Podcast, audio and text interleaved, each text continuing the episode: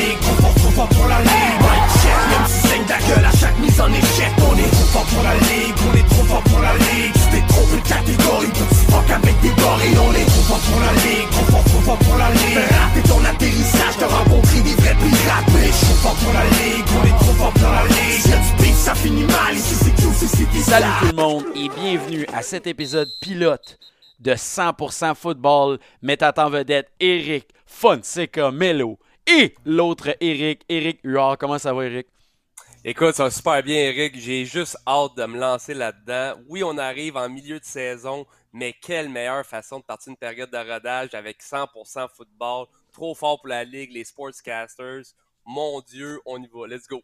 Et puis, on veut dire qu'on va donner aux gens, ceux qui se demandent qu'est-ce qui va se passer. Nous, ce qu'on veut, c'est un podcast efficace, rapide. On traverse des sujets. On veut pas perdre de temps. On veut faire réagir le monde. Puis, on se lance déjà. Euh, pour ceux qui nous écoutent, là, c'est comme si vous étiez dans notre garage pour assister à nos premières nouvelles tunes de notre band. Et on commence en force. Est-ce que les Colts d'Indianapolis ont touché le fond après avoir accordé 9 sacs du corps aux Patriotes de la Nouvelle-Angleterre? Et cette semaine, on a vu Frank Reich perdre euh, son boulot et on sent que ça va brasser la nomination de Jeff Saturday. J'aimerais t'entendre là-dessus. Écoute, les Colts, là, c'est vraiment un mystique là, à essayer de comprendre.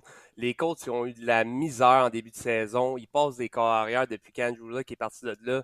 Mais malgré ça, là, il y avait quand même une belle offensive de 2018 à 2021. Euh, il y a eu des beaux matchs cette saison. Faut pas oublier, là, ils ont été à, ils ont battu les, Chiefs cette année, là, 27, quand les Chiefs sont venus à la maison. Fait que ça, c'était quand même incroyable. Mais par la suite, la débandade, euh, c'était l'enfer. La dernière fois qu'ils ont mis bien des points, c'est contre les Jaguars, Eric. Puis par la suite, là, 10 points contre les, euh, contre les Titans, ils ont perdu 19-10. 17-16 contre les Commanders. Puis là, la semaine dernière contre les Patriots, 26-3. Ça a été le clou dans le cercueil. Puis il y a beaucoup de gens qui viennent à se poser. Le fameux Frank Reich, le, le, le gourou des offensives. Qu'est-ce qui est arrivé? Mais il y a beaucoup de gens qui se pointent, qui regardent le head coach des Eagles. Oui, oui, oui, le head coach des Eagles. Nick Sirianni. Exactement. Il était le, le coordonnateur offensif de 2018 à 2021 pendant les bonnes années, en fait, de l'offensive des Colts, euh, malgré les corps arrière là, qui passaient là, dans le tourniquet là, sans arrêt. Ah ben moi, ce qui m'intéresse dans ce que tu dis, c'est que les Colts d'Indianapolis, là, on s'entend-tu qu'il y a une équipe, Jim Isri, qui est quand même un propriétaire beaucoup trop présent. On le connaît comme un gars qui prend trop de médicaments. C'est un des seuls qui s'est prononcé par rapport à Dan euh, Schneider et les Commanders. Et euh, pour vrai, la danse des carrières s'est poursuivie cette année. Je pense à un gars comme Carson Wentz qui, bien qu'il soit blessé, doit se dire Ah ouais, fait comme ça, le problème, c'était mon leadership.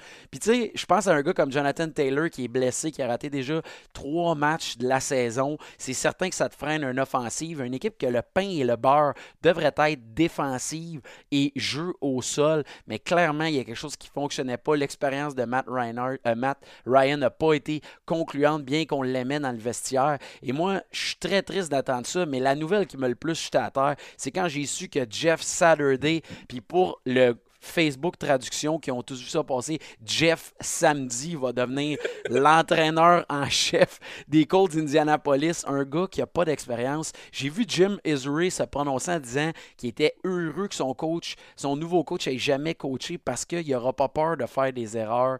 Écoutez, là, on n'est pas dans une ligue d'apprentissage.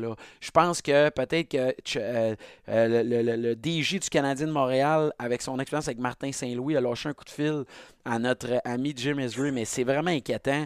Pour vrai, je serais dans les. Comment, comment, qu'est-ce que tu dis à Gus Bradley, qui est un coordonnateur défensif émérite, qui va aller s'asseoir avec Jeff Saturday, qui va y expliquer comment l'équipe devrait être gérée dans les prochaines semaines? Très surpris d'attendre ça.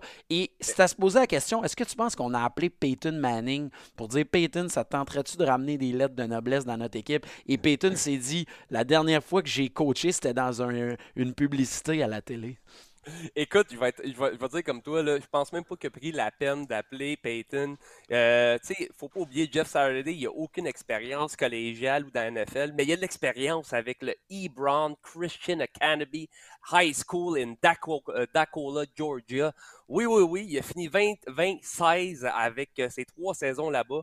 Quand même surprenant qu'il était capable d'arriver une fiche très, très, très moyenne avec des enfants euh, qui croient là, à, la religion 116 aux États-Unis. Euh, j'ai hâte de le voir aussi avec les Colts. Il va falloir qu'ils prient pas mal le Christian Academy pour aider les Colts à finir la saison.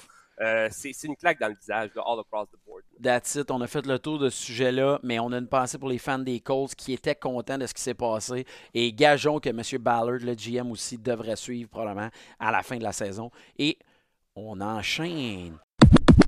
Moi, je te pose la question, et le sujet qui a fait énormément jaser, le sujet qui stresse tout le monde actuellement, c'est la réalité qui touche Josh Allen. Mais la question dans ce match-là, c'est comment les Jets de New York, dotés d'une équipe qu'on connaît pratiquement personne au niveau défensif, et avec un Zach Wilson qui nous rassure jamais semaine après semaine, ont fait pour l'emporter contre les Bills de Buffalo? Écoute, defense, defense, defense, ça est venu aider Robert Saleh qui disait là, au début de la saison, il était de prendre des reçus sur tout le monde qui riait de ses Jets avec un, début de saison très douteux. Euh, là, ils sont rendus à 6-3, une fiche de 2-3 maisons. Oui, euh, Josh Allen était blessé, il n'a pas été le même durant la reste de la partie. Mais il ne faut pas oublier, les Bills, en rentrant dans cette partie-là, il n'y avait pas le edge. Greg Rousseau, euh, il est parti à la première demi avec une blessure à la cheville. Euh, Kair Elam, aussi blessé au troisième quart. Tu avais Tredavious White Corner qui n'a juste pas joué. Puis vraiment, Matt Melano, oblique, ça, le monde, ils, ont fou qu'ils comprennent quelque chose. Matt Melano, c'est le secondaire. C'est vraiment, vraiment une clé incroyable pour ça. Euh, les gens doivent comprendre qu'une défensive vient aider pour le positionnement de terrain. Et là, dans ce cas-ci, les Jets, ils ont fait ça, puis ils ont vraiment mis les Jets dans des belles positions. On voit que les Jets aussi ont une mentalité de. Ils jouent une défensive nickel pratiquement tout le temps. On a un mindset de dire essayer de courir contre nous. On voit que Josh Allen souvent trouve son aise. Euh, quand il sort de la pochette, les jeux explosifs viennent de ses jambes. On recule pas beaucoup, mais ça a été difficile. On trouvait qu'il cherchait énormément Stéphane Diggs.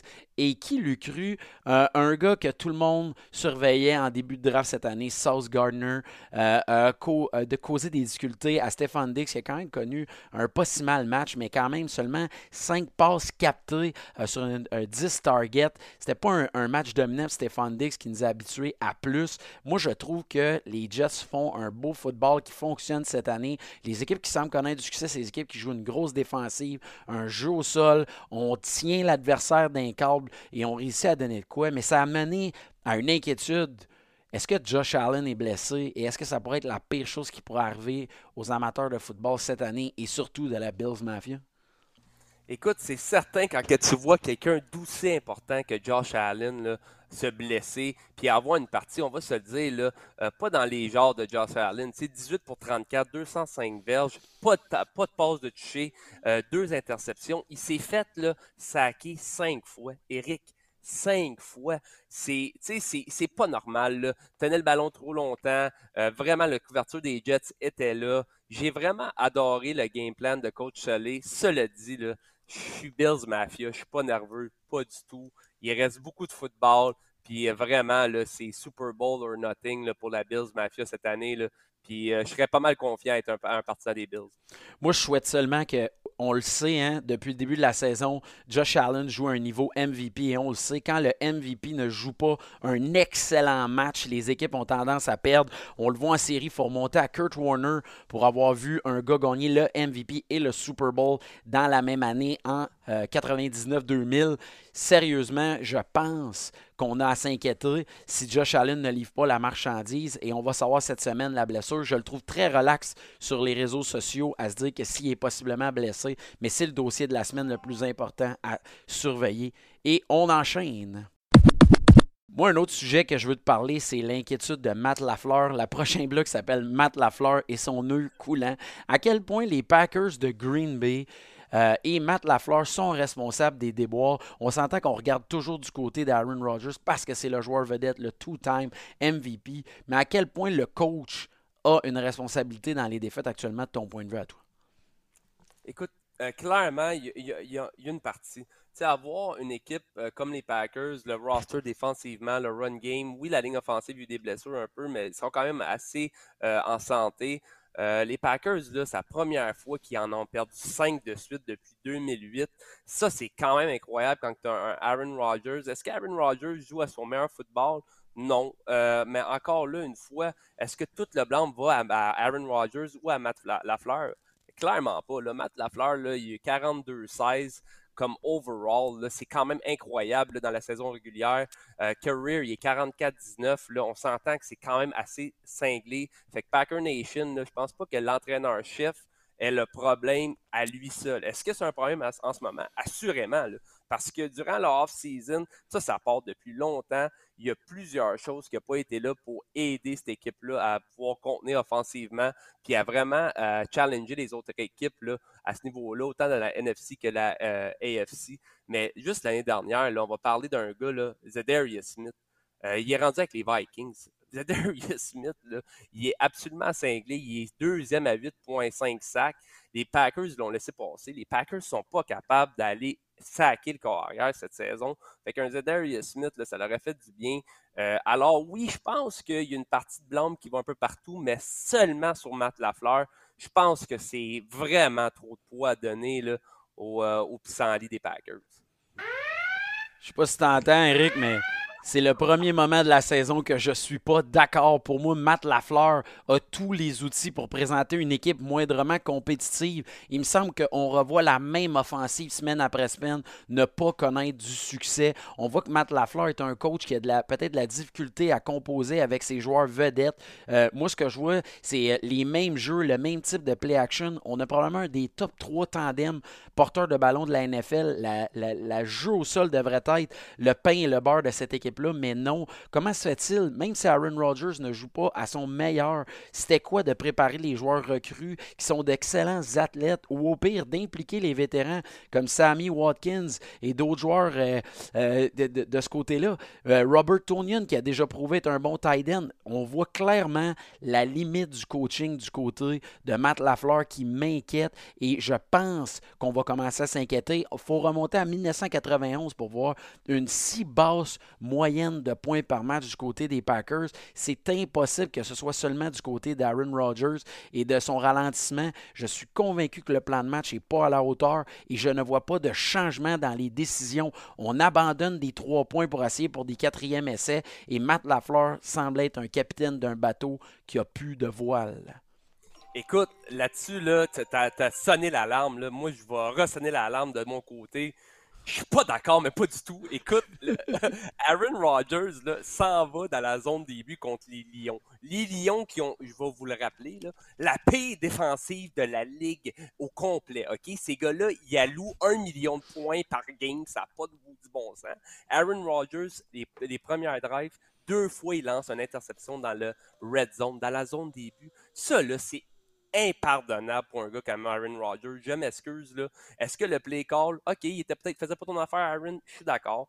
Mais throw the ball away, take the sack, va chercher les trois points, lance pas deux pics, pas contre les Lions dans la zone début, contre la paix défensive. Et tu joues pas contre la meilleure défensive de la ligue, je vois le vert, C'est les Lions tabarouette, même Dan Campbell, à la fin de la game, il a dit Oh, je vais aller prendre une bière, j'étais nerveux. Certain que t'étais nerveux. Aaron Rodgers lançait des pics un, partout, un peu partout dans la game.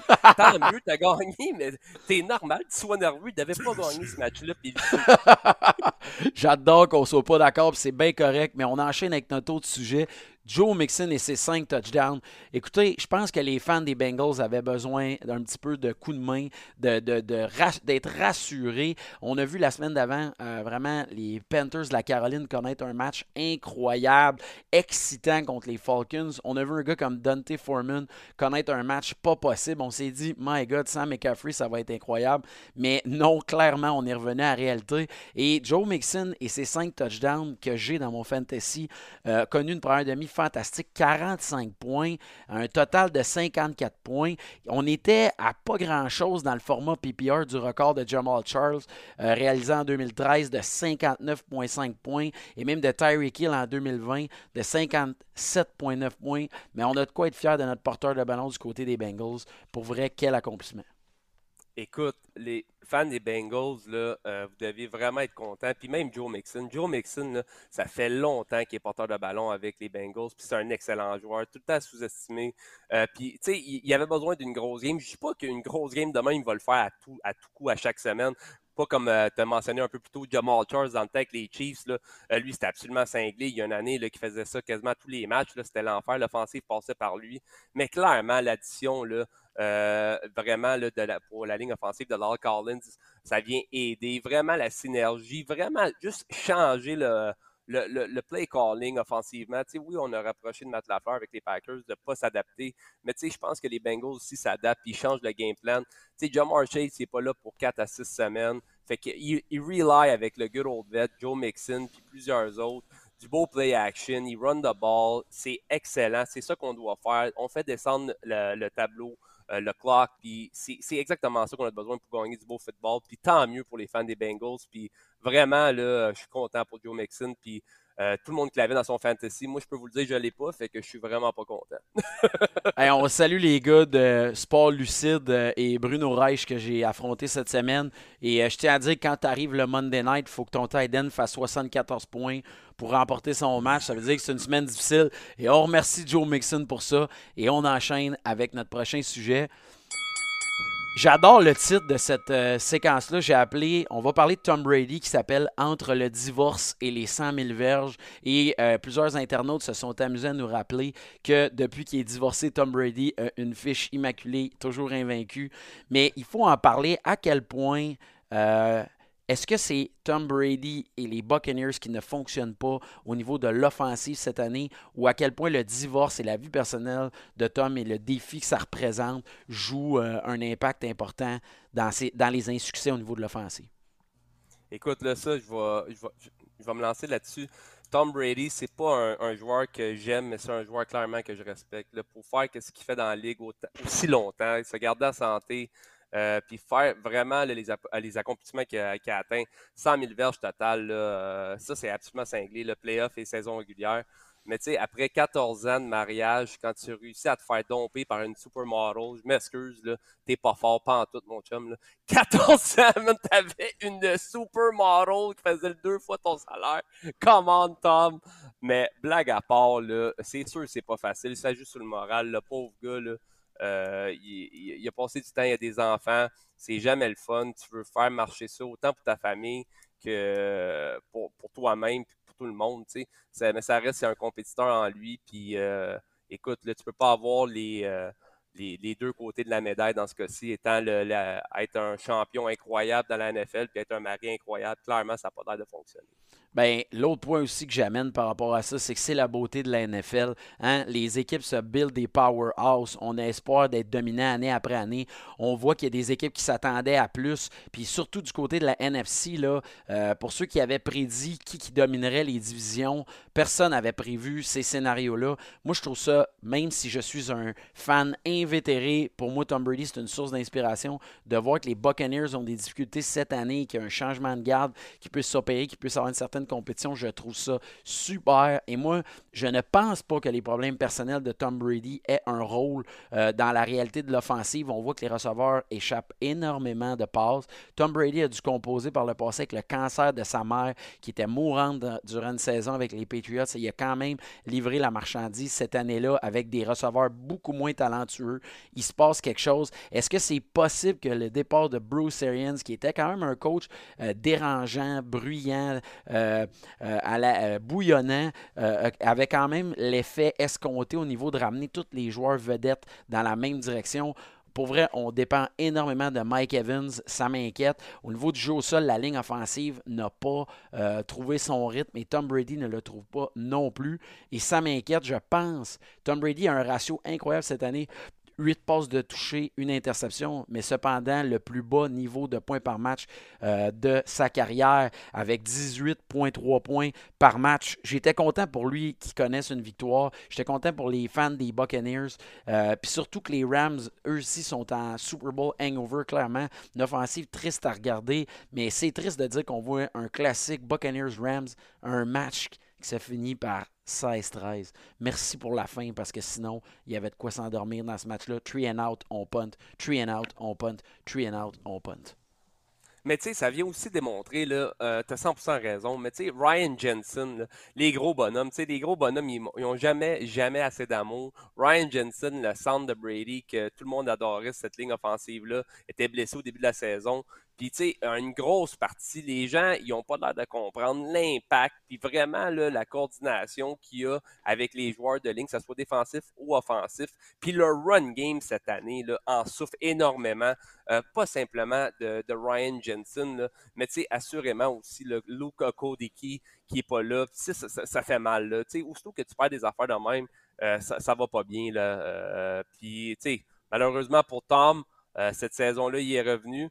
Euh, mais pas mal certains qu'ils sont quand même premiers dans leur division, vont pouvoir faire du bruit à un moment donné. Tom, il réussit tout le temps à faire du bruit. Euh, sacré Tom. Sacré Tom. On enchaîne. Est-ce que Pete Carroll est en train de prouver quelque chose avec la tenue des Seahawks, qui sont deux matchs euh, d'avance au niveau de la NFC West, selon toi, mon ami? Écoute, ça là, s'il y a n'importe qui sa planète qui a sorti ses Power Rankings, je peux te le garantir. Semaine 1, il n'y en a pas un Moses qui mettait les Seahawks en haut de 26. Pas un. Pas un. C'est un, club que tout le monde voyait mort. Gino Smith qui allait être le corps arrière de ce club-là. Tout le monde a fait, ben voyons donc. Personne ne s'attendait à ça. Mais oui, c'est lui le corps arrière. Gino Smith joue très bien. Euh, encore là, ils sont 6-3 en avant des Niners, des Rams puis des Cardinals. Ils sont absolument cinglés. 3-1 à maison. sont 4 victoires consécutives. Euh, Pete Carroll, on ne parle pas assez de cet, entraîneur-là. Il était euh, entraîneur-chef depuis 1994 dans la Ligue. Il a manqué 3 ans. Après ça, il est revenu de 97 là, à 99. Parti à USC, revenu en 2010 il est absolument incroyable. En 266 games, il y a 158 victoires, 107 défaites, euh, une nulle. Le gars, il, sait quoi faire, il sait comment se rendre, puis il est capable de faire un bon game plan. Puis clairement, clairement, la variable la plus importante de tout ça, Eric, c'est que les joueurs répondent à leur entraîneur-chef. 100%. Qui aurait cru en 2021 que Pete Carroll aurait survécu à Russell Wilson à Seattle, le joueur vedette, le gars qui a vendu des jerseys, le gars qui a fait gagner le Super Bowl. Et clairement, euh, les Seahawks, on les avait sous-estimés au niveau du repêchage. Je pense, et je suis convaincu que euh, le coach a un lien dans tout ça, dans les décisions, mais rarement j'ai vu une équipe aussi bien repêchée, que ce soit au niveau du porteur de ballon, que ce soit au niveau des demi de coin, les nouveaux joueurs qui s'en viennent. Et clairement, cette équipe-là est revenue à la base et a récupéré son ADN de base. Bonne défensive, jeu au sol, on aide le, carrière. Écoutez, à l'heure où on se parle, Gino Smith présente un QB rating de 107.2, 15 passes de toucher 4 interceptions. Il va toucher le gros lot à la fin de la saison. Je, serais, je suis convaincu que les Seahawks vont vouloir le re-signer. Est-ce que ça va être un feu de paille? Peu importe. Je suis triste pour des gars comme Brian DeBall, Mike McDaniels ou Kevin O'Connell qui vont malheureusement se faire probablement rafler le titre d'entraîneur de l'année aux mains du vétéran et le plus vieux coach de l'année de la Ligue, Pete Carroll. Moi, pour vrai, euh, c'est une de mes belles histoires et on est rendu à se dire, Colin, est-ce que les Seahawks vont remporter cette division-là? Ça va être très serré parce que clairement, les, euh, je crois que les 49ers vont trouver euh, leur rythme prochainement, mais peu importe, je pense que les Seahawks seront de la discussion euh, au niveau des séries éliminatoires. Mais moi, je trouve que c'est une des belles histoires. Ceux qui ont des jerseys des Seahawks, soyez fiers. Soyez fiers de votre coach. Pete Carroll mérite le respect, le gars qui mange le plus de gomme dans la NFL sur les sidelines et il y a de quoi être fier. J'avais un petit blanc pour les, le le porteur de ballon et le demi de coin étoile euh, du côté des Seahawks. Tu peux me le rappeler? Vas-y. Oui, c'est en fait, là, c'est Tariq Woolen, là, lui, il est absolument cinglé. Numéro 1 en ce moment avec le nombre d'interceptions. Il était repêché 5, euh, 5e ronde, 153 au total de l'Université du Texas. Absolument cinglé. Puis Kenneth Walker de third, lui, je peux en parler longtemps. Michigan State. Euh, il, a fait mal à mon club, la NCA. Là. Euh, non, fait que lui, deuxième ronde, 41e overall, mais là, vraiment la surprise de tout ça, c'est Tariq Woolen. Puis c'est incroyable. Tu l'as tellement bien mentionné, Eric. C'est le repêchage, retourner à la base, puis faire confiance au système. Pas faire comme les Rams. Les Rams, oui, vous avez gagné un Super Bowl, vous avez plus de pique, vous avez plus rien, puis vous êtes dans le bas de la cave en ce moment, ça va pas bien vos choses, puis je les vois pas remonter si peu, euh, malgré avec les superstars qu'ils ont. Mais vraiment, là, Tariq Woolen, gardez un œil là-dessus, fan des Seahawks. Peut-être euh, recrue défensive de l'année, euh, assurément dans la conversation avec plusieurs autres. Mais clairement, on voit que en un seul bon repêchage, les Patriots aussi, on peut rebâtir notre équipe. Ça, on en reparlera. On arrive à nos héros obscurs. Euh, je pense que chaque semaine, on veut mettre l'emphase sur un joueur qu'on n'a pas assez parlé, qui mérite l'attention. Moi, j'étais curieux d'écouter des podcasts ou du monde qui nous parle à quel point euh, Justin Jefferson ou un tel s'est illustré. Mais moi, mon héros obscur de la semaine, c'est Queenan Williams du côté des Jets. Le gros bonhomme defensive a, a, a, mis de la pression sur Josh Allen comme rarement. Euh, c'est un gars qui a, qui a, dit You gotta execute and communicate. J'ai adoré le travail de la défensive des Jets. Les Jets, on n'aura jamais confiance tant que ça en Zach Wilson, mais peu importe si la défensive ça présente, cette équipe-là une chance. Euh, l'addition de euh, Sauce Gardner, de même CJ Mosley est encore un bon joueur, mais clairement cette semaine, Queenan Williams mérite qu'on lui paye une bière, un cigare ou quelque chose d'autre de cool dans la ville de New York. Et toi? Écoute, moi, le Quinnen Williams, j'adore juste le fait que tu le mentionnes parce que lui, il faut pas l'oublier, la semaine 2 ou semaine 3 cette saison, il a failli péter la gueule à à l'entraîneur sur le, la ligne des côtés, son defensive line coach, parce qu'il est tellement compétitif, il veut tellement bien faire. Cette rage-là, je l'adore, j'aime ça, puis tout s'est replacé, il fait des belles choses. Mais moi, de mon côté, même affaire, je vois du côté défensif de la balle, en fait, puis je vais aller avec Justin Houston des Ravens. Oui, oui, Justin Houston des Ravens, mesdames et messieurs, 33 ans, l'ancien des Chiefs qui a connu des belles, belles années.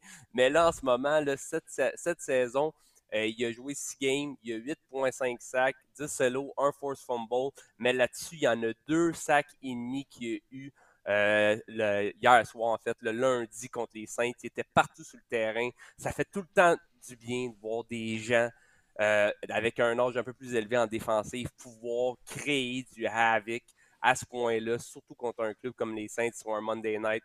Fait que euh, toutes mes félicitations, Justin Houston. That's it. Quel bon choix. Et là, on arrive à un sujet que j'avais le goût de te parler parce que je veux recommander.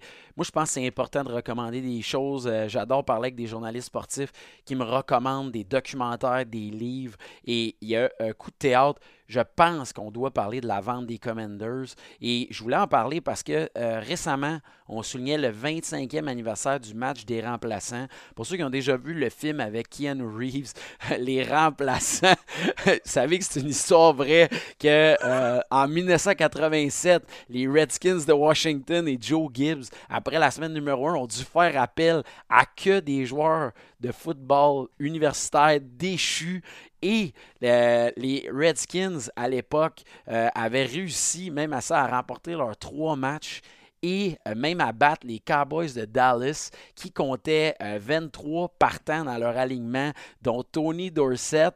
Et ça avait fait énormément jaser à l'époque. Et je trouve que il faut se rappeler à quel point le coaching staff avait un rôle à jouer dans le succès. Imaginez, créer une équipe, pas de camp d'entraînement, on pogne des gars qui ramassent les poubelles, qui vendent des assurances, puis font, c'est vous autres les Redskins maintenant. Je pense qu'il faut en parler. Dan Schneider est une vraie honte pour cette grande équipe qu'on a oubliée. Trouvez-moi là un, un, fan des Commanders, des anciens Redskins.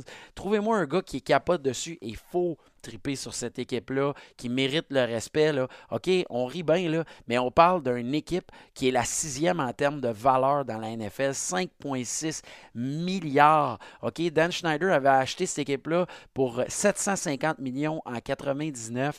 Ça va être pas facile. Puis moi, ce qui m'adresse, c'est qu'on a vu cette semaine Benjamin Saint-Just avoir probablement sa plus grosse commande depuis le début de la NFL en ayant géré Justin Jefferson. Même si Justin a connu un pas si mal match, il a causé des difficultés. Benjamin Saint-Just, comme Laurent Duvernay, on est devenu fan des Chiefs. Il faut devenir fan des Commanders. Respecter cette équipe-là qui sort de difficulté après difficulté. Et j'espère que la vente va bien se faire et ce sera la vente record de l'histoire d'une équipe sportive en Amérique. Écoute, c'est incroyable. J'aime ça me pogner avec toi, Eric, mais là-dessus, là, tu as tellement, tellement bien prononcé, bien énoncé euh, la situation de, les Commanders anciennement What the fuck Football Team, le WFT ou les euh, fameux euh, les Redskins. Fait que non, assurément, là, quand tu as un gars comme propriétaire comme Dan Snyder qui a été accusé euh, puis qu'il a dû payer, en fait, selon des rapports en 2020, euh, une accusation qu'il y a eu en 2009, qu'il a demandé à avoir du sexe, puis qu'il a touché une personne dans son, dans son avion privé, puis il a demandé d'enlever euh, ses, vêtements. Ça n'a juste pas de bon sens, tu sais, que, ce gars-là est encore là, sans compter toutes les autres accusations qu'il y a à l'intérieur de ces murs-là. on attend tellement de choses via les, médias à Washington sportifs qui sortent à chaque semaine depuis au moins 10 à 15 ans euh, sur, la, sur Dan Schneider. Et c'est le temps qu'il faut que ça cesse. Euh, moi, la seule chose que j'ai de la misère avec ça, c'est qu'ils ne veulent pas vendre le club à 100%, qu'ils vendent une partie. Euh, moi, j'aimerais ça qu'ils le vendent à 100%, puis j'irais même plus loin que ça. J'aimerais ça voir Jay-Z l'acheter ce club-là avec, avec un groupe d'actionnaires. On s'entend qu'il n'y a pas de euh, de vraiment de, de, propriétaires minoritaires à cet effet-là. Je pense que ce serait un beau message pour la Ligue. Euh, il y a d'autres personnes qui viennent en compte, comme Jeff Bezos. Euh, il y a aussi le Ted Lerner, le propriétaire de, l'équipe de baseball. J'oublie le nom, juste pour, pour mal faire. les Nationals de Washington. Mm-hmm. Fait que, moi, ce côté-là, c'est le temps de voir la famille Schneider dire bye-bye c'est le temps de vraiment faire un reset. Ça, c'est une affaire. La NFL, c'est la plus belle ligue au monde, selon moi. Mais on a des choses qu'on pourrait apprendre un peu de la NBA, c'est-à-dire, ça niaise pas avec les propriétaires de la NBA. Là. On l'a vu avec Sterling, on l'a vu récemment avec le propriétaire aussi des Suns. J'ai oublié son nom de famille juste pour mal faire, je m'en excuse. Mais ça niaise pas, c'est ciao, bye, on vend, puis on niaise pas avec ça. Puis Snyder, j'ai l'impression de Good Old Boys trouve une façon de rester propriétaire. Euh, puis ça, ça fait aucun sens. Aucun sens. Puis il faut en parler, tu sais, en plus, aussitôt qu'on a annoncé que Dan Schneider démarrait le processus de vente, on a entendu aussi que euh, le le prosecutor de la Virginie avait démarré une enquête criminelle euh, pour euh, des, des, impairs au niveau financier. Et je trouve ça super. Moi, je veux que cet homme-là quitte et il va quitter. Mais peu importe, cette franchise-là mérite le respect. Et je pense que dans quelques temps, on va avoir plus de fans et plus de respect envers cette équipe-là qui, aura, qui a une histoire incroyable, qui a gagné le Super Bowl en 87 après avoir une fiche de 3-1 avec des joueurs remplaçants, je le rappelle. Et moi, je veux Benjamin Saint-Just soit heureux là-bas. Je veux pouvoir suivre ce joueur-là. Et euh, les Commanders ont donné du fil à retordre aux Vikings cette semaine. Je leur aurais souhaité une victoire. Ils méritaient de gagner. Et un jour, on va régler le problème du corps arrière. Taylor Nicky ne peut pas tout faire. Et Carson Wentz n'est pas la solution. Mais peu importe, on est dans la bonne direction. Il fallait en parler. Et je termine en disant écoutez le documentaire Year of the Scab sur Disney qui parle de cette saison avec les joueurs remplaçants. Hyper intéressant. J'ai appris énormément. C'est un sujet que j'avais goût de, de parler. On enchaîne. Shane Falco. Shane Falco, le, le, pied, le piétineur de l'Ohio. Mais hey, moi, stats de la semaine, puis je dédie cette stats-là à euh, Mathieu Labbé, qui est un fan euh, de football, mais surtout le plus grand fan des Cardinals que je connais. Et ma stats de la semaine qui fait réfléchir, Comment on explique qu'un gars comme Kyler Murray se retrouve 29e dans la NFL pour euh, le passing grade sous pression? Il a été carrément neutralisé quand il est sous pression. C'est pas normal pour un gars aussi rapide avec autant d'habileté. OK, écoute là, il, y a un grade sur 100 selon PFF de 26 c'est épouvantable. On se retrouve avec des gars comme Zach Wilson qui sort d'une blessure à la jambe cette année. C'est pas normal. Euh, le big throw rate est de 0%. Puis il a seulement été chercher une moyenne de 3,2 verges après 62 essais de passe alors qu'il est sous pression. Désolé, Kyler, tu mérites mieux. Et les fans des Cardinals méritent mieux. Mais c'est la stats qui m'inquiète cette semaine. Le Kyler Murray, là, c'est. C'est frustrant, OK? C'est vraiment frustrant. Puis euh, je m'excuse, là, je prends ça un peu, un peu à cœur. là. Mais quand on voit un gars qui a, a tout demandé pour signer un contrat, qui avait l'air d'avoir une super belle cohésion avec euh, Cliff Kingsbury, en fait, là, euh, de, euh, euh, des Cardinals, ça avait l'air tellement bien. Puis là, au moment de la signature de ce contrat-là, le fameux méga contrat de Kyler Murray, j'ai eu l'impression que ça s'en va dans les. Est-ce que le play call est différent? Assurément, mais tu sais, on regarde le tape, c'est des choses très similaires à l'année dernière, puis avec les mêmes pièces, les fameux roll-out, les slogos. On va y aller ici avec des screens, on va y aller avec des in-out, des out-route, on va y aller avec le slant, on va vraiment aller même avec un peu de RPO, mettre en valeur Kyler Murray. Mais il y a quelque chose qui ne fonctionne pas chez Kyler. Je ne sais pas si depuis qu'il a signé son contrat, il est rendu à Modern Warfare Platinum euh, abonnement puis qu'il veut s'acheter des skins. Je le sais pas, là. Mais clairement, il y a quelque chose qui, qui ne fonctionne pas. Puis il n'y a pas de cohésion. Tu sais, pour moi, Eric, là, ça fait aucun sens de voir un corps arrière envoyer promener son entraîneur-chef sur les lignes de côté durant un prime time puis que les gens voient ça. Est-ce que dans des portes fermées, ça l'arrive? Assurément? Assurément, mais pas sur un terrain devant plein de gens. Je pense qu'il y a des erreurs de jugement. Il y a beaucoup, beaucoup, beaucoup d'ego dans tout ça. Puis Kyler Murray, là, c'est. Écoute, là, c'est clairement, clairement, clairement une grosse déception cette année. Puis-.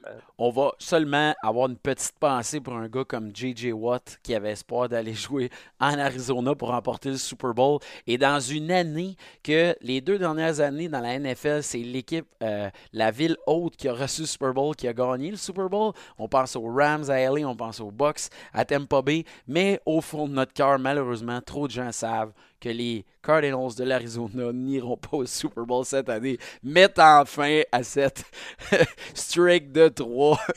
Aussitôt, Garanti, garanti qu'ils. En tout cas, s'ils vont y aller, je peux te garantir une chose, Eric. Là, ils vont aller là, dans les estrades, en train de manger du popcorn. Ils vont sur le terrain. là. Ça, c'est- Une passée pour ça. Toi, ta stats de la semaine, Eric, qu'est-ce qui t'a intéressé cette semaine?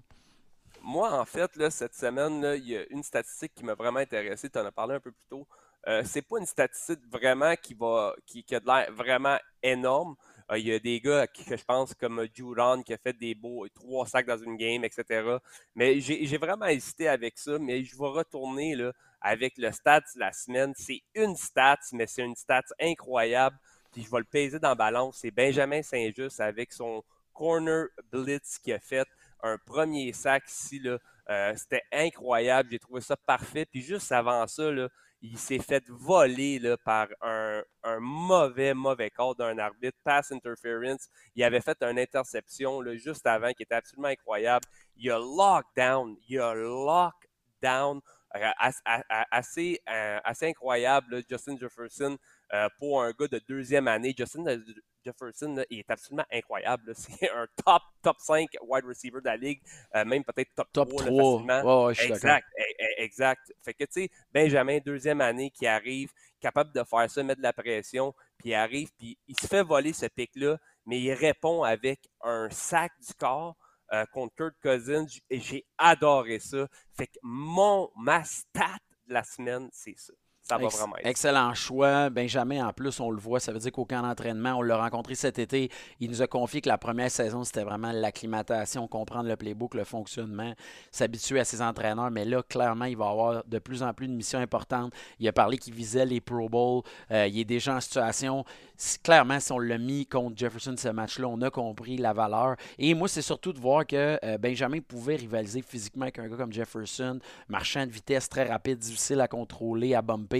Euh, félicitations pour ça. Excellent choix. Et c'est quelque chose qu'on va refaire. On veut amener le plus possible des statistiques qu'on ne voit pas nécessairement et qu'on veut mettre de l'avant, surtout du côté défensif. Cette année, là, il y a des belles prouesses du côté de la défensive et c'est des choses qui méritent notre attention. Et on arrive à notre dernier sujet de la semaine. Il faut en parler. Justin Fields qui bat le record de Michael Vick de 173 verges de 2002. Et euh, c'est important d'en parler, il a connu un match de 178 verges dans la défaite contre les Dolphins, mais j'ai aussi vu que le record était détenu en réalité par Colin Kaepernick de 181 verges contre les Packers de Green Bay. Mais Justin Fields, comment tu penses de la performance? Et je te pose la question, est-ce que c'est un carrière de franchise de ton point de vue à toi? Écoute, euh, c'est sûr que la ligue, a change. Eric, la ligue, a change énormément. C'est sûr que si tu me demandes à moi, Eric, c'est quoi mon genre de corps arrière? Euh, j'ai de la misère avec ces corps arrière mobiles-là. Je trouve pas que la longévité est là. Euh, je, je crois pas que c'est quelque chose qui va durer. Puis c'est trop. c'est comme une assurance. quand, quand, tu cours avec le ballon comme ça et que tu promènes de gauche à droite, il y a tellement plus de chances de te faire balle. Oui, je comprends, il y a des règles contre le corps arrière, comment tu tombes dessus, tu mets l'oreiller sous sa tête. Je le comprends, ça, OK? Mais le principe de, tout ça, c'est qu'il y a plus de danger à avoir ces, euh, blessures-là. Est-ce que c'est incroyable? Oui. Est-ce que c'est beau? Oui. Euh, mais j'aimerais ça le voir plus dans la pochette, envoyer la longue balle. Euh, malheureusement, on ne le voit pas souvent cette année. il y a plusieurs matchs là, que je pense qu'il n'y avait même pas 30 verges euh, en fait, là, à, la demi par la passe pour les Bears. Si je ne me trompe pas, il y a eu trois matchs comme ça. Fait ça, ça fait mal. Ça, ça fait excessivement mal. Ils ont été chercher Chase Claypool, mais répondre rapidement à ta question, est-ce que je pense que c'est un corps de franchise dans la NFL? Oui, mais pas pour longtemps. Je comprends ce que tu veux dire. Tu pense-y deux secondes, puis mets-toi dans la peau des fans des Bears de Chicago. Pas beaucoup de franchises dans la NFL qui ont une histoire plus triste quand il vient le temps de penser aux carrières. Sais, on se rappellera que les euh, Bears avaient utilisé un top 5 pick pour aller chercher Mitch Trubisky. On a fait beaucoup de trades pour aller chercher le beau Jay Cutler. Et euh, là, on se retrouve avec Justin Fields, qui, on l'espère, deviendra un franchise quarterback. C'est un gars qui a connu du succès à Ohio State, qui a démontré des talents. C'est dur de se prononcer. Cependant, si il pouvait performer de cette façon-là avec une équipe si faible en talent. Trouvez-moi une équipe qui a moins de casting support que ça. David Montgomery a l'air d'un joueur triste avec lui. On est en train de se fier à Khalil Herbert pour avoir de l'offensive au niveau du jeu au sol. Kyle Kemet a eu l'air d'un bon joueur. Les receveurs ont, ont droppé des longues passes dans ce match-là contre les Dolphins. Dolphins qui n'ont pas une défensive incroyable, mais peu importe. On a vu que Justin Fields n'avait pas désespéré. C'est pas un carrière qui a abandonné. Et je trouve qu'il a des matchs plus intéressants qu'on pensait euh, d'une équipe que je m'attendais à rien. Euh, c'est sûr que beaucoup du le jeu repose sur la, course de 61 verges qui a mené au touchdown, euh, tout ça, mais c'est les 116 verges par la passe qui retiennent mon attention, même 123 verges en fait c'est inquiétant. Ce côté-là va devoir s'améliorer, mais pour vrai, on dépend beaucoup de Darnell Mooney pour euh, pogner des passes, mais on voit que l'addition de Chase Claypool pourrait aider un peu. Mais c'est une équipe clairement au niveau du talent all-around, au niveau de l'offensive. C'est une équipe qui va devoir être euh, reconstruite. Je le sais pas, je suis pas capable de me prononcer. Moi aussi, j'aime mieux les gars qui passent le ballon, mais peu importe c'est un c'est un athlète incroyable. Est-ce que Equanimous St. Brown, pour, il a échappé une passe clé sur un fourth down, ça aurait pu augmenter la drive, il aurait pu battre le record de Colin Kaepernick? À surveiller. Mais pour un gars de 6 pieds 3 qui, court euh, le 4.4, le 40 verges en 4.4, il a tous les talents physiques pour y arriver. Est-ce que les Bears vont réussir à mettre le talent nécessaire? Je le souhaite aux Bears. On est loin du carrière McMahon à l'époque du côté des Bears, mais on espère trouver du talent et je le souhaite. C'est un gars électrisant à regarder. J'aimais mieux la manière que Vic courait, mais quand même, il a battu le record, il le mérite, il va faire partie de l'histoire. Écoute, tant mieux pour lui, puis on ne souhaite que du bon, puis je souhaite vraiment. Mais tu sais, les Bears, ils ont besoin d'encadrer ce jeune joueur-là. Puis là, tu sais, leur, leur entraîneur-chef, là, euh, c'est Matt euh, Eberfliss, Eberfliss, Eberfliss, mm-hmm. l'ancien DC des Colts, en fait. Fait que c'est un gars défensif, fait que je pense pas que ça vient vraiment l'aider. Mais tu sais, tu regardes le depth chart, là, ici, là, des Bears, je m'excuse, là, mais Darnell Mooney, comme receveur, t'as Saint, euh, tu sais, Saint Brown, t'as aussi, là, faut pas oublier, là, ils ont Chase Claypool, euh, c'est pas, euh, pas un mauvais receiving core. La ligne offensive, oui, elle laisse un peu à désirer. Il y a des choses à faire, mais quand même des bons joueurs. Je pense pas que les Bears euh, ne sont pas capables de passer le ballon avec un bon coaching scheme. Avec Justin Fields. Je pense juste que Justin Fields, c'est vraiment c'est d'apprendre faire ses lectures 3, 2, 1, regarder. je ne vais pas dire à Justin Fields comment faire sa job, c'est pas ça du tout, mais clairement, des fois, quand tu es un corps arrière qui aime courir et qui dépend sur ça, on va se rappeler ses temps au Ohio State. C'est ça qui a fait vraiment euh, son succès. Mais tu sais, euh, les Bears, là, quand c'est rendu, quand tu regardes le, le, all-time top 5 best quarterback des Bears, puis que Mitch Trubisky est quatrième sur ta liste, en long en jouant le vert là, sur les Bears. hey, c'est ce qui met fin à notre première semaine d'activité, mon gars. On va améliorer des trucs, j'ai eu du fun, Eric. T'es bon. Tu m'amènes sur d'autres pistes. On va s'ostiner en masse. On aime ça, les sujets éclairs. On fait perdre du temps à personne. Et la preuve qu'on fait perdre du temps à personne, on n'a pas parlé des Raiders. Tout le monde a sauvé 3 minutes 20. En fait, 3 minutes 18 parce que j'en ai parlé pendant 2 secondes. Puis, cette semaine, à surveiller, il y a quand même, moi, le dossier que je vais surveiller, c'est le dossier de Josh Allen et la blessure au coude, les douleurs. Je trouve que c'est un gars relax ses réseaux sociaux pour un gars qui s'est potentiellement blessé de façon majeure. Mais ce serait une des plus tristes nouvelles cette année. Mais ça veut aussi dire que du côté des Bills, on va jouer contre les Vikings et on va enfin savoir si la fiche des Vikings euh, est réelle.